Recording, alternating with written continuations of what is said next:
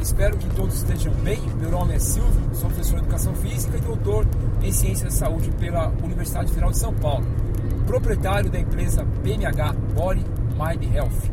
No descritivo desse episódio de podcast ou do YouTube, tem lá um link para que você possa conhecer um pouco mais sobre o meu trabalho, acessar outras redes sociais e por lá há também uma forma de é, você conseguir se comunicar comigo. Tem lá o WhatsApp da BMH e nessa possibilidade você pode interagir, tirar algumas dúvidas que vai ser um prazer atender.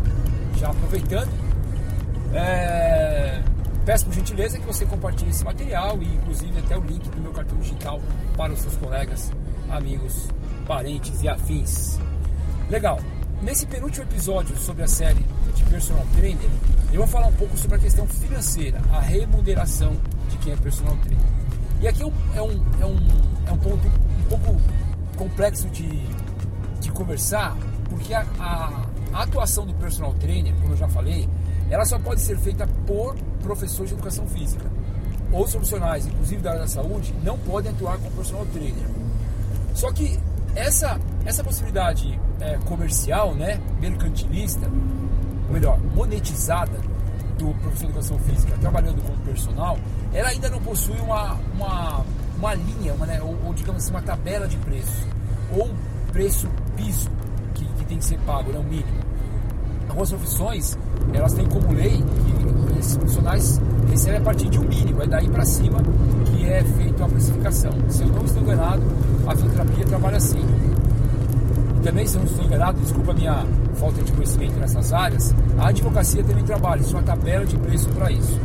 Claro que aqui eu estou colocando outras profissões, dando exemplo regulamentação de preço, não dizendo que é certo um errado o outro, ou muito menos dizendo que a educação física não tem, como nós não temos na educação física, seja errado.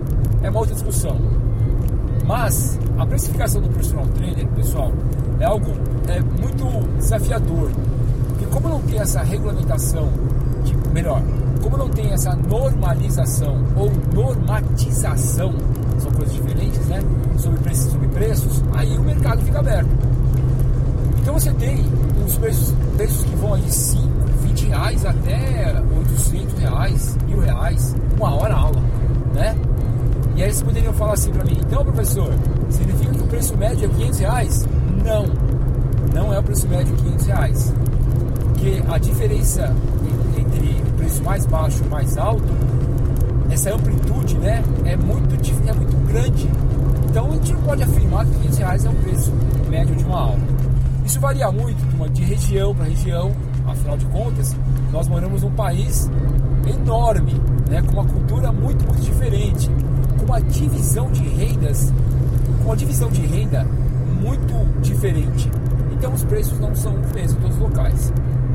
Agora, e aí eu não consigo falar para você exatamente é, o quanto que é o preço de uma aula de um personal, porque eu estaria cometendo um equívoco muito, muito grande. No entanto, no entanto, existem alguns indicadores